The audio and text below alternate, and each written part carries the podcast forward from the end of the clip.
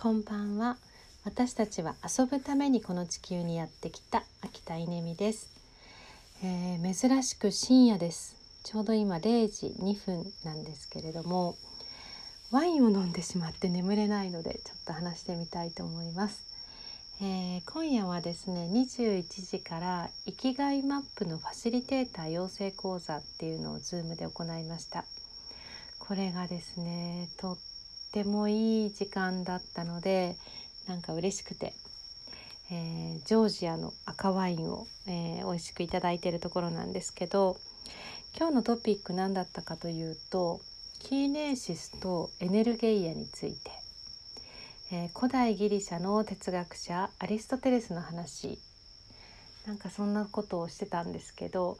まあ、生きがいって何だろうねっていう話を、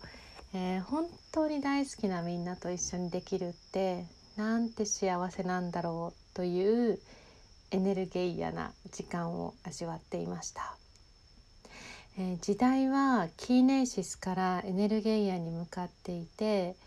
えー、私は本当にエネルゲイアが今すごく渇望していて、えー、自分がエネルゲイアで生きられるっていうことがとっても幸せ。なんかそんなことを感じる最近です。何のことやらですよね。またそれはぜひ調べてみてください、えー、でもねこのアリストテレスの話をしながら私はやっぱりお釈迦様の話を思い出すんですけれども、えー、気になるかな気になるかな不思議だな不思議だな、えー、私たち人類あ人間はえー、誰でも幸せになれるはずなのに妄想執着あるがゆえに聖徳せず、